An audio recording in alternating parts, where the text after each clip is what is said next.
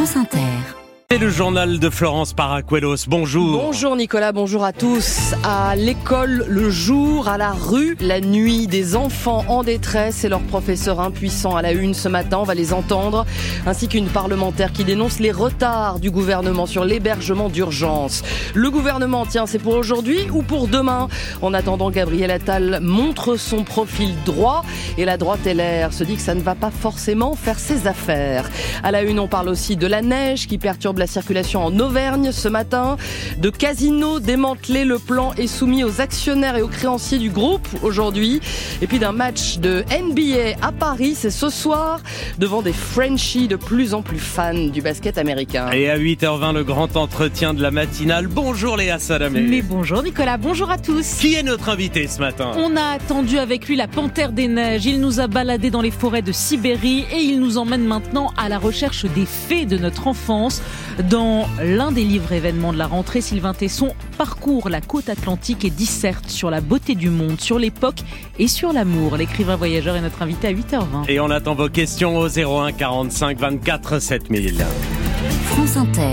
Des enfants comme les autres, assis à leur table d'écolier chaque matin, sauf que la nuit, ils dorment sous les ponts avec leurs parents. Quand leurs enseignants l'apprennent, ils sont effarés, impuissants, comme dans cet arrondissement parisien, le 15e, où professeurs et parents ont créé un collectif pour alerter et s'organiser comme ils peuvent, Sonia Princet, face à cette situation qu'ils n'ont jamais connue. Dans ce quartier de l'ouest de Paris, une dizaine d'élèves vivent à la rue avec leur famille. Xavier, professeur en CM2, a l'un d'eux dans sa classe. Ce qui est difficile quand on l'accueille le matin, c'est d'oublier finalement que cet élève a une situation particulière lorsque le soir il rentre chez lui et que le matin il arrive sans avoir forcément dormi dans un logement. Impossible de rester insensible selon Elisa qui accompagne aussi un élève. Moi ce qui me vraiment me perturbe, c'est de voir que cet enfant est scolarisé dans notre école et qui dort sous les ponts et il revient le matin comme si de rien n'était. Il reprend ses cours, aucun de ses camarades n'est au courant.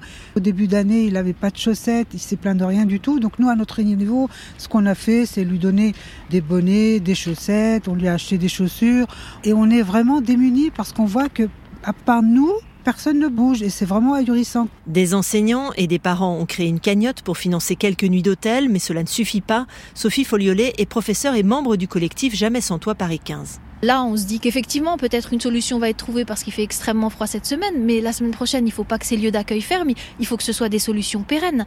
Il faut que ce soit des solutions locales aussi, parce qu'ils traversent tout Paris tous les jours pour venir dans notre école dans le 15e, parce qu'on leur a dit de venir dans cette école. Le collectif alerte la mairie et la préfecture depuis plusieurs mois. Alors, les associations estimaient au mois d'octobre que près de 3000 enfants dorment dehors en France, quand le nombre global de sans domicile est évalué à plus de 300 000 situation désespérante que le gouvernement démissionnaire n'a pas géré comme il faut. C'est une députée écologiste qui accuse. Il a fallu attendre lundi pour que le ministre du Logement annonce le déblocage de 120 millions d'euros pour l'hébergement d'urgence. Trop tard, dit Marie-Charlotte Martin, alors que deux sans-abri sont morts ces derniers jours, sans doute à cause du froid, Claire Flochel. Les parlementaires avaient fait adopter il y a deux mois des amendements prévoyant la hausse du nombre de places d'hébergement d'urgence, non conservées lors de l'adoption par un 49.3 du projet de loi de finances, Marie-Charlotte Garin. L'annonce des 120 millions d'euros, euh, elle arrive euh, en retard. Quand on parlait du budget, c'était il y a plusieurs semaines euh, de cela. Si les fonds avaient été débloqués à ce moment-là, les places d'hébergement d'urgence auraient pu avoir été ouvertes déjà et avec les températures catastrophiques que l'on connaît aujourd'hui, peut-être que toutes les personnes qui dorment dehors auraient pu être mises à l'abri. Concrètement, comment vont être distribués ces 120 millions d'euros Ce n'est pas très clair selon la députée écologiste. On a tout de suite contacté le cabinet du ministre. On ne veut pas nous répondre euh, sur le détail. Donc on a été sur un petit coup de com parce que les températures baissent, mais zéro action derrière. C'est complètement irresponsable en fait ce niveau d'impréparation euh, et en fait un manquement aux droits humains. 120 millions d'euros qui correspondent à 10 000 places d'hébergement d'urgence supplémentaires. Voilà ce que le cabinet de Patrice Vergrit nous répond. Mais ils ne vont pas forcément être utilisés entièrement de cette façon.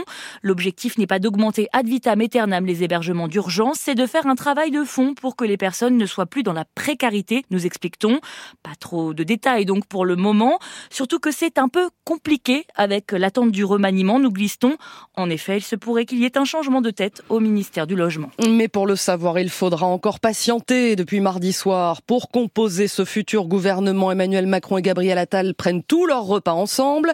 Hier, avant son dîner à l'Elysée, le nouveau Premier ministre s'est affiché aux côtés de Gérald Darmanin dans un commissariat du Val d'Oise sur le thème de la sécurité et de l'ordre, ce que ne reniera pas la droite LR, Marie Mollet, mais qui n'arrangera pas non plus ses affaires. Chez les LR, de nombreux élus redoutent d'être étouffés encore un peu plus par un Premier ministre qui va saturer le terrain, les médias et qui sait s'approprier les totems de la droite, comme sur la Baïa. Chez moi, même mes militants l'aiment bien, reconnaît un député. Pire, certains élus LR craignent de disparaître des radars lors des européennes avec un éventuel match à Tal-Bardella, d'autant que François-Xavier Bellamy n'est pas exactement une rockstar, pique un député. Mais tout n'est pas perdu. La Attalmania ne va pas durer, prédit un autre, qui attend de voir la déclaration de politique générale du nouveau Premier ministre. Il est vrai, sur l'immigration, Gabriel Attal est resté bien discret et il va pourtant devoir gérer la réforme de l'AME promise par Elisabeth Borne pour janvier, d'autant que certains LR se régale d'avance de voir les rivalités se déchaîner entre Bruno Le Maire, Gérald Darmanin, Gabriel Attal, une vraie pétaudière, savoure un élu. Et pour 2027, Attal, c'est ton sur ton avec Macron, jure-t-on dans l'entourage de Laurent Vauquier, donc aucun risque. La nomination de Gabriel Attal qui déclenche un déferlement de haine antisémite et homophobe sur les réseaux sociaux, selon la délégation interministérielle à la lutte contre les discriminations, euh, qui dit avoir signalé tous les messages à la plateforme Pharos dédiée au contenu hors la loi. Combien pour l'électricité à partir du 1er février Les prix n'augmentent plus sur les marchés. La commission de régulation de l'énergie va même proposer de baisser le tarif réglementé, mais Bercy veut en profiter pour augmenter les taxes, qui pourrait faire grimper les factures de 10%. Mm. Dossier urgent pour le nouveau Premier ministre. Dominique Seux en a parlé tout à l'heure. Il est 8h07, neige et verglas, Florence. L'épisode se déplace vers le sud depuis hier soir. Cinq départements en vigilance orange, de l'Aveyron à l'Hérault en passant par le Tarn, l'Aude et la Lozère. Entre Clermont et l'Odève, la circulation des poids lourds est interdite sur l'A75 où des automobilistes et des routiers sont restés bloqués plusieurs heures cette nuit au sud de Clermont. Dans l'Hérault, il n'y aura pas de transport scolaire, ainsi que dans l'Aude ce matin. En général, une fois que les saleuses sont passées, tout s'arrange. Mais voilà ce qui arrive quand le verglas reste accroché à la chaussée. Ça glisse, évidemment, ça casse potentiellement et ça rapporte aux dépanneurs, aux garagistes et aux carrossiers. Reportage signé Nolwenn Lejeune en Normandie. C'est un balai incessant depuis mardi dans ce garage de Villers-Bocage près de la 84. Encore une dépanneuse qui arrive, la Citroën noire de Jessica juchée sur le plateau. J'habite en pleine campagne dans un chemin où tout est gelé, pas possible de sortir de moi-même. Juste j'ai glissé quoi, en plus de peur que de mal on va dire. Car sa voiture n'a subi aucun dégât, juste besoin d'être remorquée. C'est la majorité de nos interventions, explique Christophe Gouville, le garagiste. Allez, 15% de ce qu'on a sorti des talus va passer en carrosserie, 15-20%, le reste c'est pas grand-chose. Mais parfois les automobilistes ne se sont pas ratés et la facture promet d'être salée pour cette 3008. Par choc de projecteurs, façade, traverse, capot, euh, les montants de pare-brise, euh, les pare-bouts et puis il va y avoir un petit peu de vaisselle, radiateur, condenseur, échangeur. Il y en a pour combien là? Là, euh, on est dans les 7-8 000. Christophe Gouville et ses salariés qui enchaînent les journées à rallonge en ce moment. Le déjeuner et un café bien chaud vite avalé, l'un d'eux repart déjà sur le terrain. C'est des journées, je pense, qui resteront en mémoire. un surcroît d'activité dont le patron ne va pas se plaindre. on a le sourire, parce que bon, c'est vrai que le malheur des uns fait le bonheur des autres, mais il fallait pas que ça dure plusieurs jours. Parce que derrière, il y a tout le travail de carrosserie, une fois que les experts seront passés, et encore une quinzaine de jours pour les automobilistes à attendre avant de pouvoir récupérer leur voiture. Le jeune France Bleu Normandie. Il était l'homme de la fusion entre Elf et Total. Thierry Desmarais est mort hier à l'âge de 78 ans. C'est lui qui a fait de Total la principale compagnie pétrolière mondiale. Patron de 1995 à 2010, les années de la marée noire de l'Erika et de l'explosion de l'usine AZF aussi. Israël devant la Cour internationale de justice aujourd'hui, accusé par l'Afrique du Sud d'actes génocidaires à Gaza. C'est atroce et absurde selon le président israélien israélien. Pretoria demande à la Cour de l'Aie d'ordonner la suspension immédiate des opérations militaires, décision qu'elle n'aurait toutefois aucun moyen de faire appliquer. Ce sera l'objet de la chronique de Pierre Aski dans quelques minutes. Il est 8h10, que restera-t-il de Casino? L'ancien fleuron de la grande distribution en plein démantèlement, ce matin actionnaires et créanciers sont appelés à se prononcer sur le plan de sauvegarde des deux repreneurs, Daniel Kretinsky et Marc Ladret de la Chardière, de la Charrière. Et hasard du calendrier, Agnès Soubiran, une réunion sur l'avenir des salariés des hypermarchés se tiendra quasiment au même moment. C'est un peu deux salles, deux ambiances. Ce matin, dans le très chic 5e arrondissement, les actionnaires doivent donc se prononcer sur le plan de sauvegarde. L'issue du vote ne fait aucun doute. Jean-Charles Naouri, fondateur du groupe et artisan du plan, étant encore le principal actionnaire. Convoquer également les créanciers, et même si certains vont y laisser quelques plumes, ils devraient approuver le plan d'écrasement de la dette qui passerait de 7 à 2 milliards d'euros quasiment au même moment, mais à plusieurs dizaines de kilomètres, à Vitry-sur-Seine, dans le Val-de-Marne, direction et syndicats doivent se retrouver pour tenter d'élaborer le plan d'accompagnement social des salariés, très inquiets pour leur avenir et qui ont déposé un préavis de grève qui court jusqu'au 5 février. Beaucoup de questions concernent la vente des 313 hyper et supermarchés Casino. Un tiers, les plus gros, devraient passer sous enseigne Auchan, les deux autres tiers sous pavillon Intermarché. Des discussions qui sont censées aboutir d'ici la fin du mois, car le calendrier s'accélère avant le changement effectif de direction à la tête du groupe Casino fin mars et Bercy et la Commission européenne doivent encore donner leur accord. Agnès Soubiran, hier soir, l'autorité des marchés financiers a donné le sien. Un enfant scotché sur sa chaise, pas par l'étonnement, mais par du vrai scotch, avec lequel une éducatrice d'Épinal a attaché le bout de chou de 4 ans dans un centre aéré la semaine dernière. Beaucoup des mois depuis, Héloïse Roger l'a la, mairie a ouvert une enquête. Au départ, il ne s'agit que de menaces. L'éducatrice dit au petit garçon qu'elle va l'immobiliser sur une chaise parce qu'il est, selon elle, turbulent.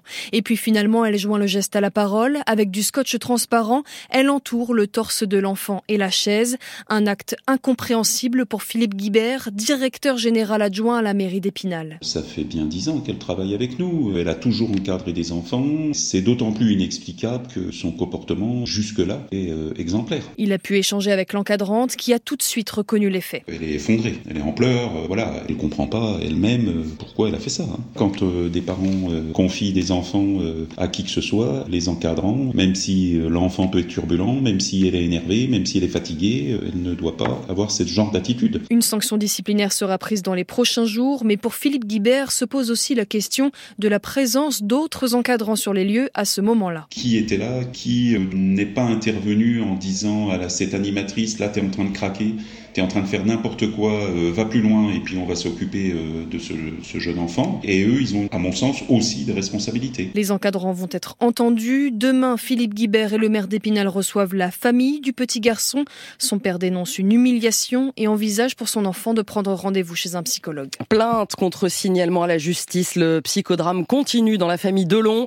Le plus jeune fils de l'acteur Alain Fabien a porté plainte contre sa sœur Anouchka pour abus de faiblesse au préjudice de leur père, pendant que l'avocat d'Alain Delon, qui est aussi celui de sa fille, signalait une mise en danger de la vie d'autrui euh, de son client à la justice, accusant les deux fils de ne pas laisser son médecin suisse lui rendre visite. Enfin, des Américains à Paris.